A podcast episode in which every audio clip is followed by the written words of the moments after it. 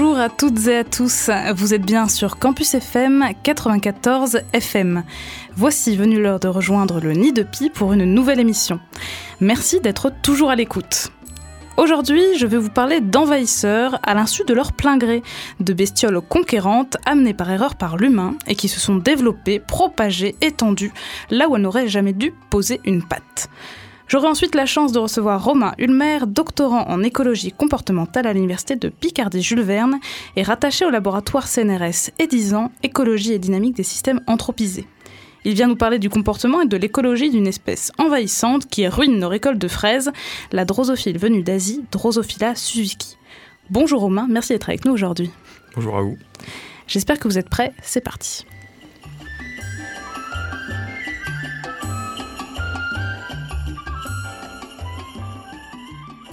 Collant comme une sangsue, attachant comme une tique, il existe certaines espèces animales dont on aimerait bien se débarrasser pour de bon. Parmi elles, on trouve les espèces dites envahissantes, qu'on appelle parfois à tort, du fait d'un anglicisme très répandu, espèces invasives. Ces animaux envahissants appartiennent tous à des espèces exotiques qui sont souvent amenées par erreur sur de nouvelles terres explorées au gré des vagabondages de l'être humain. Le problème, c'est que ces animaux introduits se plaisent beaucoup dans leur nouveau chez eux. Plus costauds, plus rapides, plus résistants, ils font la misère aux espèces indigènes locales. Ils leur piquent leur pitance, leur territoire, voire ils les mettent carrément à leur menu, au point qu'ils peuvent menacer leur survie. Pas cool. Cependant, ces envahisseurs, ces pestes dont on ne peut pas venir à bout, n'arrivent pas là où ils arrivent par hasard. Parfois, c'est nous qui les introduisons, de manière tout à fait volontaire. L'homme sage, Homo sapiens, sait se surpasser. Je vous propose donc de ricaner et de vous effarer à propos de quelques exemples d'introduction d'espèces carrément absurdes et particulièrement catastrophiques. Chez nous, il y en a déjà pléthore. Vous avez sans doute déjà entendu parler de la tortue de Floride, reconnaissable à son petit point rouge à côté de l'œil. Toute petite, vendue en masse en animalerie, les propriétaires s'en sont rapidement délestés en les rejetant dans les cours d'eau avoisinants quand les animaux prenaient trop de place. Mais la tortue est vorace et attaque tout ce qui passe au risque de décimer la faune des ruisseaux. Et sans prédateur, elle se la coule douce. Dans un autre genre, on entend souvent les chasseurs pester contre les ragondins ou myocastors, ces grands rongeurs aux dents oranges, originaires d'Amérique, qui creusent leur abri dans les berges. Ils oublient assez vite que s'ils sont là, c'est qu'on les y a amenés. Les ragondins que l'on trouve aujourd'hui en France sont tous issus d'élevages qui exploitaient leur fourrure et leur viande. Ceux qui se retrouvent dans la nature se sont fait la malle ou ont été relâchés par les propriétaires de ces fermes, et ce dès 1882. Mais intéressons-nous à du plus grandiose, du ratage plaqué or. Filons en Australie, terre d'exploration et de mystère qui décroche sans aucun doute la timbale en matière de gestion anarchique de la faune. Tout a commencé au début du XVIIIe siècle, quand les Anglais ont décrété que la Grande Île était à eux. Car quand ils décident de s'installer, nos voisins britanniques ne se contentent pas d'amener leur napperon en dentelle et leur tasse de thé. Non, non, non, ils ramènent aussi des animaux, et pas n'importe lesquels. Je vous le donne en mille. Des lapins, pour égayer les parties de chasse, bien sûr. En plus, c'est bien, c'est que ça ne se reproduit pas vite, les lapins. On les importe sur l'île dès 1788. En 1827, ils sont partout, même en Tasmanie, et ils ravagent la faune et la flore locale. La prolifération des lapins est telle que les humains dépassés construisent une barrière gigantesque en 1907 pour les contenir dans une zone du territoire. Sans succès. Faut dire que les lapins, ça creuse. Ils vont aller jusqu'à contaminer les populations de lapins par le virus de la myxomatose dans les années 1950. C'est un demi-succès. La population estimée à 600 millions chute à 100 millions d'individus. Mais les animaux résistent et la population atteint de nouveau 200 à 300 millions de lapins au début des années 1990. Mais nos amis anglais ne sont pas arrêtés en si bon chemin. À l'époque, vers 1850, ils adorent s'adonner à la traditionnelle et récréative chasse aux renards. Et quel beau terrain de jeu que les campagnes australiennes pour courser les goupilles Hop Ni une ni deux, c'est fait, on apporte des renards. En plus, ça tombait bien, avec tous les lapins, les renards étaient à la fête. Vous connaissez sans doute la suite. Les renards se sont très bien plu sur les terres australes et ont découvert toute une faune locale et vulnérable pour se nourrir à leur gré. L'autre grand gagnant de ce trio est le chat.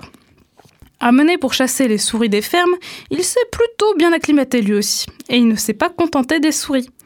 Bilby, chat marsupial, numbat, c'est tout un tas de petits mammifères marsupiaux qui ne vivent qu'ici et non préparés aux attaques du félin qui disparaissent sous ses griffes. On estime aujourd'hui que les chats redevenus sauvages, les chats arrêts, seraient responsables de la disparition de 27 espèces endémiques et qu'ils tueraient 316 millions d'oiseaux par an, compte seulement 61 millions chez les matous domestiques. C'est ce que démontre en tout cas l'étude parue en 2017 dans le journal Biological Conservation par John Wynarski et son équipe. Des chiffres à donner le tournis bien supérieurs à ce que les scientifiques estimaient au départ. L'état d'urgence a été déclaré par le gouvernement qui a fixé un objectif sanglant de 2 millions de chats abattus pour 2020. Ça donne des cheveux blancs à Brigitte Bardot, mais ça ne ramènera pas les bilbis pour autant. Bon ça c'était les grands classiques, les incontournables, on s'est chauffé. Mais en Australie, il y a mieux. Bien sûr, il y a des chèvres, des ânes, des chevaux revenus à l'état sauvage. Et plus balèze, on trouve des dromadaires importés d'Inde comme bêtes de somme. Ça commence à avoir un peu de gueule, ça se voit dans le paysage. Personnellement, j'aime beaucoup l'exemple du fameux crapaud buffle à la peau toxique et à l'appétit d'ogre, introduit comme outil de lutte biologique pour manger les scarabées ravageurs des cannes à sucre. Originaire d'Amérique centrale et du Sud, il fait merveille aux Antilles. Alors zou, dès 1935, on l'envoie en Australie. Mais le crapaud a croqué à peu près tout sur l'île, sauf les coléoptères qu'il devait manger. Logique, les insectes vivent en hauteur et évitent le sol où vit notre amphibien. Aujourd'hui, les crapauds sont tellement nombreux qu'on les transforme en porte-monnaie, en sacs et en objets de décoration. Dans plusieurs endroits où il est particulièrement présent, certains aimeraient qu'on encourage les parties de golf, où les balles seraient remplacées par des crapauds ambiance. Mais à mon sens, la bestiole envahissante la plus extraordinaire que l'on peut trouver en Australie reste le buffle des marais.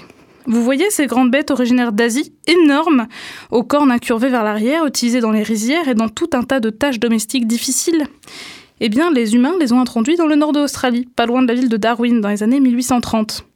Les 80 animaux importés sont abandonnés à la fin des travaux et sont livrés à eux-mêmes. Ce qu'ils ont plutôt bien réussi. Et là, on ne rigole plus. On ne parle pas de faméliques renards, de petits chats ou de lapins rachitiques. On parle de bovidés qui avoisinent la tonne. Au début des années 1960, on estimait leur population à 200 000 animaux. Le buffle est prolifique et adore les zones humides du nord où il est parfaitement à son aise. Et une fois de plus, les humains ont recours à des solutions techniques délicates et subtiles pour régler le problème. Inoculation de virus et tir à partir d'hélicoptères. On ne lésine pas sur les moyens. Et on encourage la chasse aux trophées. Les safaris dans le nord de l'Australie, près du parc du Kakadu, sont encore, avec la pêche, une des distractions les plus prisées du coin. Cependant, malgré tous ces efforts, la population était toujours estimée à 150 000 buffles en 2008. Lapins, chats, renards, crapauds, buffles, dromadaires, ânes, chevaux et tant d'autres. C'est toute la biodiversité d'un continent que l'ingérence humaine a mis en danger. Et qui mène au sacrifice injuste de toute une faune exilée condamnée pour s'être trop bien acclimatée.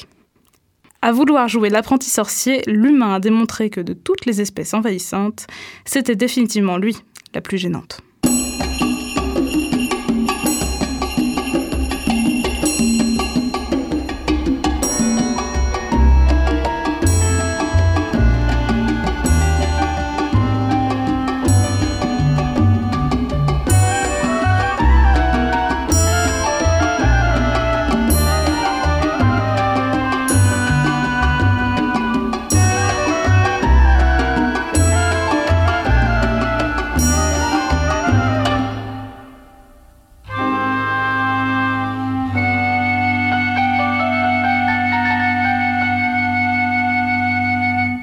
Et nous revoilà avec notre invité Romain Ulmer, doctorant en écologie comportementale à l'université de Picardie. Jules Verne est rattaché au laboratoire CNRS et 10 ans, écologie et dynamique des systèmes anthropisés.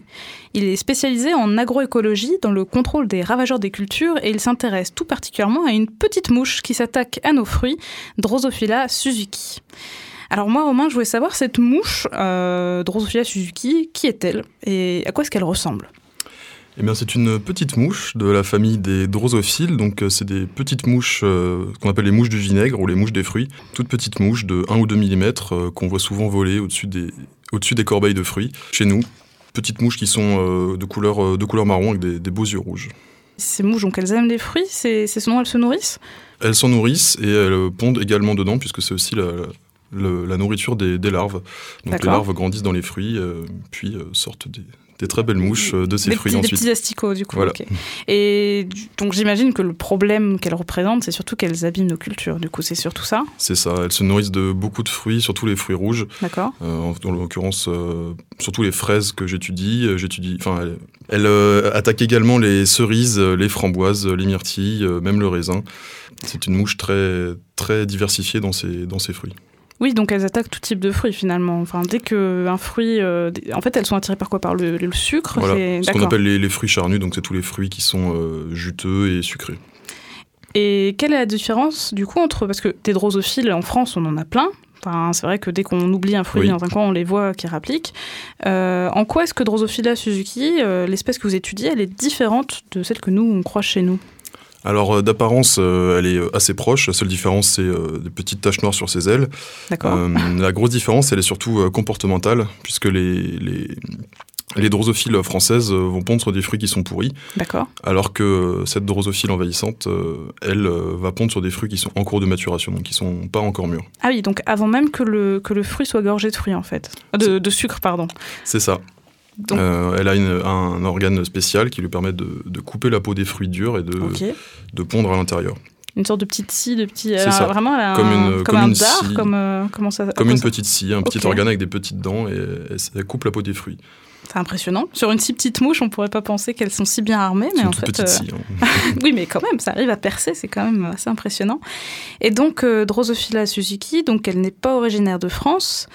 Euh, à la base, donc elle, elle vient d'où? Euh, elle vient euh, d'Asie, euh, notamment du Japon et un peu de Chine aussi. Et, et aujourd'hui, on la trouve partout en France? On la trouve partout en France, euh, on la trouve partout en Europe, à vrai dire, euh, également euh, en Amérique du Nord, euh, un peu aussi en Amérique du Sud. Euh, elle Oui, fait des ravages euh, euh, à l'échelle euh, planétaire. Mais en fait, c'est ça, il y a une très grosse population parce qu'on se dit une si petite mouche de quelques millimètres, ça arrive à ruiner nos, nos- nos cultures de fruits. Enfin, comment c'est possible? Elles sont vraiment très très nombreuses? Euh, elles sont très nombreuses et surtout elles profitent du fait que ce soit quasiment les seules à pouvoir pondre sur des fruits euh, qui ne sont pas mûrs. Euh, du coup, elles ont très peu de concurrence et c'est bien pour ça qu'elles font autant de ravages dans nos cultures. Parce Ouais, que tous ouais. ces fruits à disposition et aucune mouche pour les attaquer. Elles en profitent. Quoi. Voilà. Les moyens que vous cherchez à développer pour freiner l'invasion de cette mouche, donc ça rentre dans le cadre de ce qu'on appelle la lutte biologique. Alors je voulais savoir, est-ce que vous pouvez nous en dire un peu plus là-dessus? Qu'est-ce que c'est Qu'est-ce qu'on entend par lutte biologique exactement? Alors la lutte biologique, c'est la lutte euh, contre un, animal nuisible, euh, peu importe lequel, et euh, via ce qu'on appelle un agent de lutte biologique, donc c'est un, prédateur ou un, du moins un organisme qui va nuire à le, le nuisible qu'on veut, qu'on veut éradiquer. D'accord, donc c'est du tout naturel si je puis dire. C'est ça. On n'utilise pas de produits issus voilà, euh, de, de la synthèse chimique ou ce genre de choses. Non, c'est euh, que, du, que du naturel. Euh, L'exemple le plus connu, c'est euh, utiliser des coccinelles sur ses rosiers contre les pucerons. Parce que les coccinelles, du coup, les grignotent. Voilà. Le coccinelle est un prédateur naturel des pucerons euh, et donc va naturellement euh, réduire les populations de pucerons sans utilisation de produits chimiques. Mais du coup, si on réintroduit plein de coccinelles, est-ce que c'est pas un souci au niveau de, de l'équilibre de l'écosystème s'il y a beaucoup plus de coccinelles parce que justement les jardiniers veulent protéger leurs rosiers. Ben, c'est un peu tout l'enjeu de la lutte biologique, c'est de trouver les, les, les bons agents de lutte biologique à utiliser. euh, pour éviter euh, des, des catastrophes comme euh, le cas justement de la coccinelle asiatique euh, qui a été introduite pour ça à la base et qui maintenant est invasive dans toute la France. D'accord C'est-à-dire qu'on a introduit une espèce de coccinelle qui n'était pas là en France C'est ça. et j'imagine En que espérant qu'elle réduise les, les invasions de pucerons dans les cultures et Et c'est pas ce qui s'est passé. ça a un peu marché. Puis après, elle est sortie des cultures et maintenant elle est un peu partout.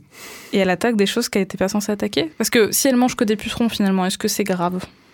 Bah, même si elle mange des pucerons, euh, ça reste une espèce euh, qui n'est pas originaire de l'écosystème et Ouais. euh, elle prend la place d'espèces qui étaient déjà là avant.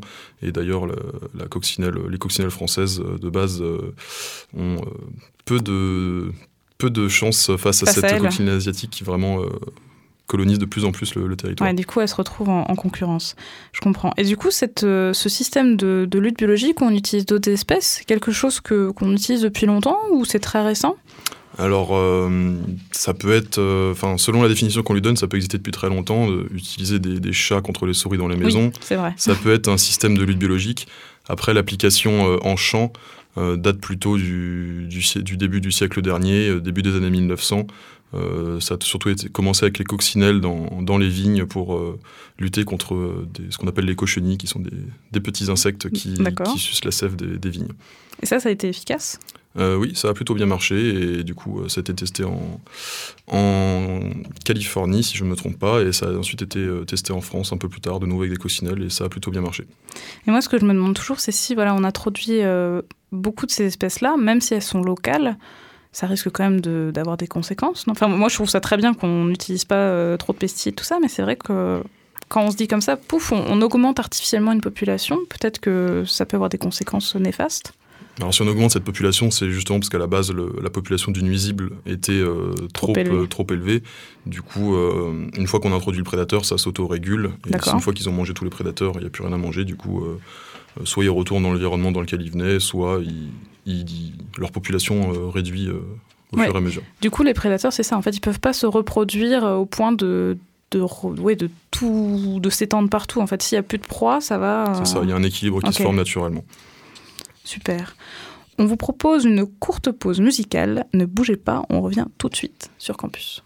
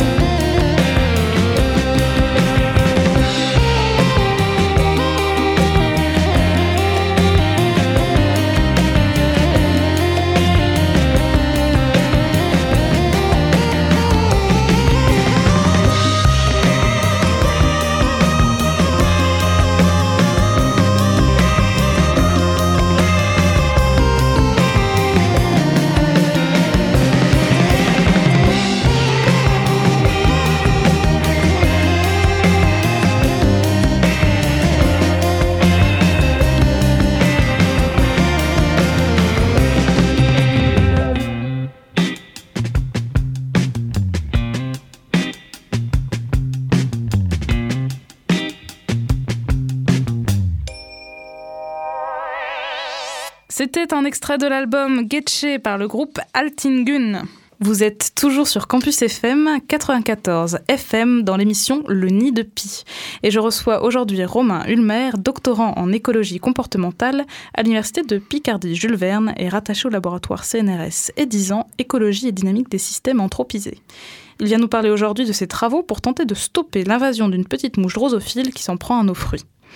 Alors on le disait avant la pause, votre modèle d'étude, la mouche Drosophila suzuki, est une espèce envahissante, donc vous cherchez des moyens de lutter contre elle. Alors dans les faits, comment est-ce que vous y prenez? À quoi ça ressemble vos expériences? Alors, euh, j'utilise, euh, enfin, j'étudie deux, moyens euh, de lutte. Le premier, c'est l'utilisation des, prédateurs naturels. D'accord. Donc, quand je dis prédateurs, c'est surtout des, insectes ou des araignées. D'accord. donc, ce que je fais, c'est que je prends une petite boîte dans laquelle je mets trois mouches femelles avec un endroit pour qu'elles puissent pondre et un, un, prédateur dont je veux tester l'efficacité. Et à côté, je fais la même boîte mais sans prédateur, donc les mouches sont libres de pondre. Je laisse le tout 24 euh, heures et ensuite je compte les œufs euh, qui ont été pondus par les mouches en présence du prédateur ou euh, quand elles sont libres de pondre. Et donc je fais ça avec de nombreuses espèces d'insectes ou d'araignées et je regarde lesquelles sont les plus efficaces. Du coup c'est un peu les jeux du cirque. On les met dans l'arène et puis on regarde la survie. Des combats, des combats dans les arènes. Mais comment c'est possible que les mouches soient déjà prêtes à pondre? Ça veut dire que vous, il faut que vous choisissiez le bon moment pour la mettre dans l'arène? Parce que j'imagine qu'il y a un petit peu de temps entre l'accouplement et la ponte. On a un, on a un élevage, on connaît euh, l'âge de nos mouches euh, à quelques jours près. Euh, on sait que si on en met des trop jeunes, elles vont pas, elles vont pas pouvoir pondre. Donc on, maîtrise, on maîtrise en amont l'âge des mouches et on met exprès des mouches qui ont un âge adapté. D'accord. Et du coup, donc vous avez testé plein d'espèces. Euh, donc ce sont des espèces locales françaises, qu'elles elles n'ont pas dans leur milieu d'origine, euh, j'imagine, en Asie, même s'il doit y avoir des espèces proches. Il y a des équivalents, sûrement, il y a des araignées au Japon, je pense. il doit y avoir ce qu'il faut. Et euh, qu'est-ce, que, vous avez pu observer? Est-ce que y a... vous avez trouvé le prédateur qui pourrait convenir sur Drosophila suzuki Alors, il y a beaucoup de prédateurs qui marchent bien, sans surprise les, les araignées. Euh, donc euh, qui, qui mangent les, mouches avant qu'elles puissent pondre. Euh, on a quand même d'autres espèces qui sont assez intéressantes, notamment des espèces de, de scarabées qui, elles, vont manger une partie des mouches, mais pas tant que ça, mais qui vont quand même réduire beaucoup la ponte. Euh, du coup, on imagine que c'est sûrement l'effet d'odeur diffusé par les, scarabées qui doivent déranger les mouches. D'accord. Donc, ça veut dire qu'elles les sentent, elles peuvent les esquiver et. C'est ça, ou en tout cas, l'odeur du, du carabe dérange la mouche euh, qui préfère euh, ne pas pondre là où ça sent le, ça sent le, scarabée. Ce qui est logique. Mais je me demandais au niveau des arènes, est-ce que les mouches peuvent voler ou pas? Parce que c'est l'un de leurs moyens de fuite principal, du coup. C'est des, des, petites boîtes d'environ une euh, dizaine de centimètres de haut. Euh, du coup, l'araignée ou le scarabée reste, reste au sol et la mouche peut toujours s'envoler euh, si elle veut. Les araignées, elles arrivent quand même à les attraper, même si elles volent pas, pouf, avec la toile ou bah, avec. L'endroit pour pondre est au sol, du coup, la mouche est obligée de venir se poser à un moment donné si elle veut pondre. D'ailleurs, ça lui sert aussi de nourriture, donc si elle veut manger, elle doit se poser aussi.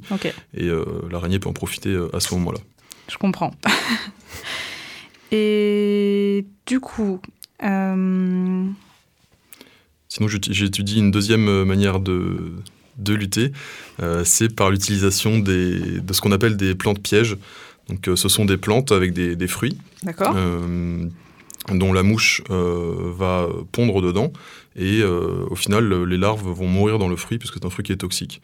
D'accord. Du coup, je, je, teste par exemple dans une boîte, je mets cette plante piège avec une fraise en face et je regarde où les mouches pondent et euh, donc on voit qu'il y a une partie des mouches qui préfèrent pondre dans cette plante au lieu euh, de la fraise, alors que pourtant il y a un taux de mortalité de 100% dans cette plante. Mais la mouche a le choix entre la fraise et, et la plante à chaque fois Des boîtes avec une, mouche une, une fraise d'un côté et euh, la plante de l'autre, on lâche les mouches au milieu et on regarde où elles vont. D'accord.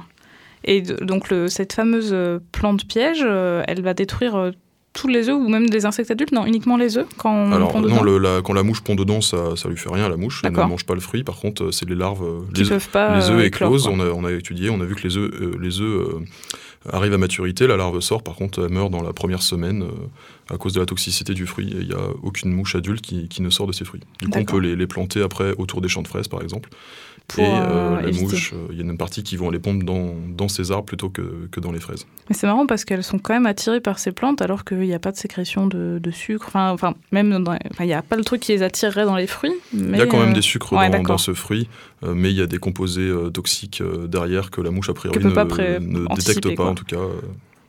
Ok. Et hum, donc vos études, donc là, on le disait, c'est surtout en laboratoire pour contrôler un peu toutes les conditions, aussi bien voilà les plantes, les prédateurs, etc. Mais est-ce que vous êtes aussi amené à aller travailler euh, dehors, euh, dans les champs ou sur le, sur le terrain? Alors pour l'instant, je suis euh, que au début de ma thèse, donc on fait d'abord des tests en laboratoire. on va ensuite l'année prochaine commencer des études en conditions euh, plus naturel, donc euh, dans, une, dans une serre avec euh, un vrai plant de fraisier et une vraie plante piège dans un pot, pour étudier en effet dans des conditions plus naturelles. donc qui se rapproche plus de la réalité dans un champ. Et l'idée, ce serait aussi de, de, refaire ça avec les prédateurs ou c'est compliqué de le faire en serre, etc. Ou vraiment juste les plants de piège Pour l'instant, c'est juste les plants de piège. on n'exclut pas la possibilité de le faire avec les, les prédateurs si on peut voire même de combiner les deux, de mettre des plantes pièges autour ah des fraises et des prédateurs euh, dans les fraises, voir si les, deux se cumulent.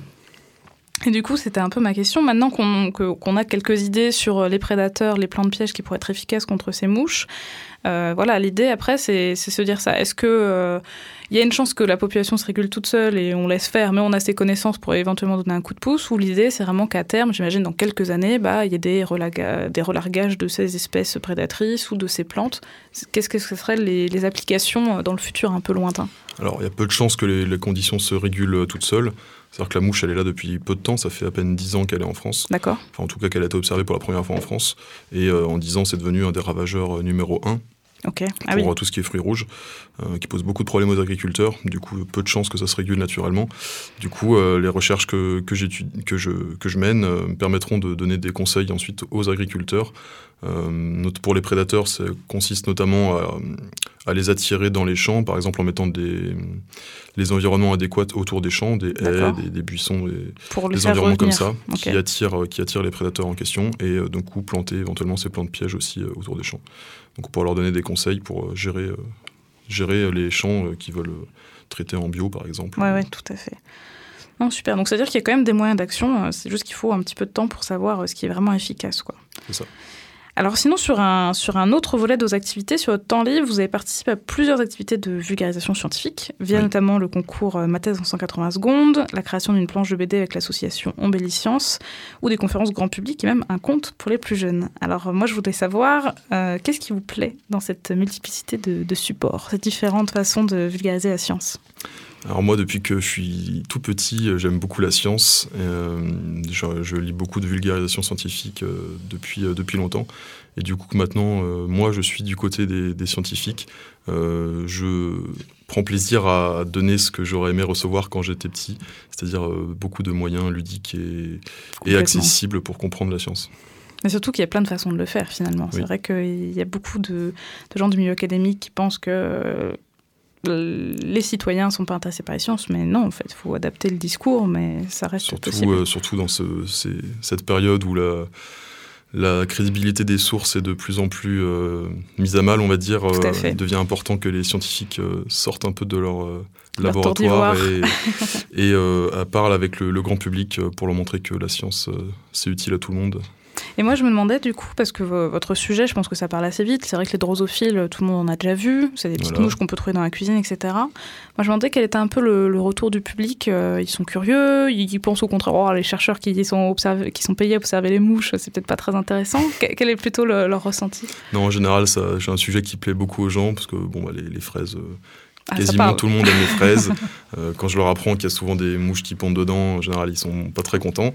Euh, donc quand je leur apprends que que grâce à mes recherches, on pourra peut-être avoir des fraises sans pesticides et sans mouches pour autant. En, euh, général, les gens sont contents. Et puis voilà, j'ai la chance d'avoir un sujet qui est plutôt assez ludique, assez compréhensible par le public et euh, ça, plaît, ça plaît aux gens en général. Puis ça peut, enfin je sais pas quel public, enfin on disait que vous aviez testé plusieurs façons de faire, mais c'est vrai que c'est un peu du tout venant, j'imagine, des adultes, des enfants, euh, des vieux, des jeunes, un peu tout le monde quoi. En général, euh, tout le monde, tout le monde s'y reconnaît.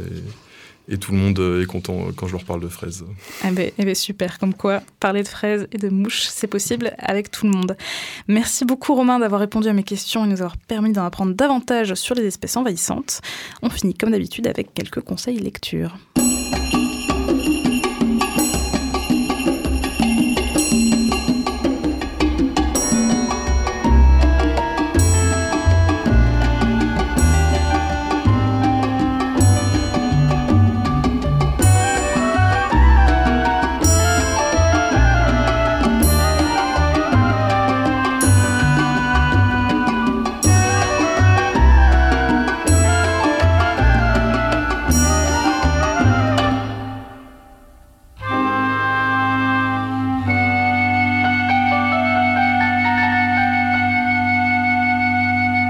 Pour finir cette émission, j'aimerais vous conseiller la lecture d'un nouvel album documentaire. Il s'agit du livre Les Grands Conquérants de Frédéric Marais, paru aux éditions Gulfstream. Le livre présente de manière originale, colorée et humoristique tout un florilège d'animaux envahisseurs, 20 en vérité. Chaque animal est présenté sur une double page avec une très grande illustration et un texte court de quelques lignes, ce qui permet de partager son contenu avec les plus jeunes. Vous apprendrez quand et comment ces animaux ont étendu leur emprise et quelles sont les conséquences de leur installation. Vous découvrirez notamment qu'il n'y avait pas de chevaux en Amérique avant 1519 et l'arrivée des conquistadors espagnols, ou bien que l'invasion des écureuils gris américains en Europe date de 1876 et de la lubie des londoniens qui les élevaient comme animaux de compagnie. Apprenez encore que le crabe vert ou crabe enragé, originaire de France, a envahi toute l'Amérique, et ce, dès 1880, à faire pâlir de jalousie Napoléon. Chaque animal envahisseur est représenté coiffé d'un couvre-chef du pays dont il est originaire. Je vous laisse imaginer l'escargot géant africain arborant fièrement son casque militaire, les perruches vertes à collier avec leur béret de l'armée indienne, l'iguane portant un casque de conquistador ou l'ibis sacré exhibant un très beau fez traditionnel égyptien. Les infographies sont colorées et fun. On oscille entre réalisme très détaillé et humour absurde grâce aux couleurs vives des illustrations et à tous ces couvre-chefs cocasses et inattendus. Une vraie réussite.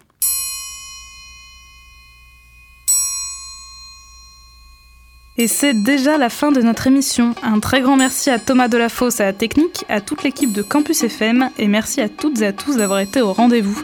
Je vous dis à dans 15 jours à 17h pour de nouvelles aventures animalières et d'ici là, gardez la pêche.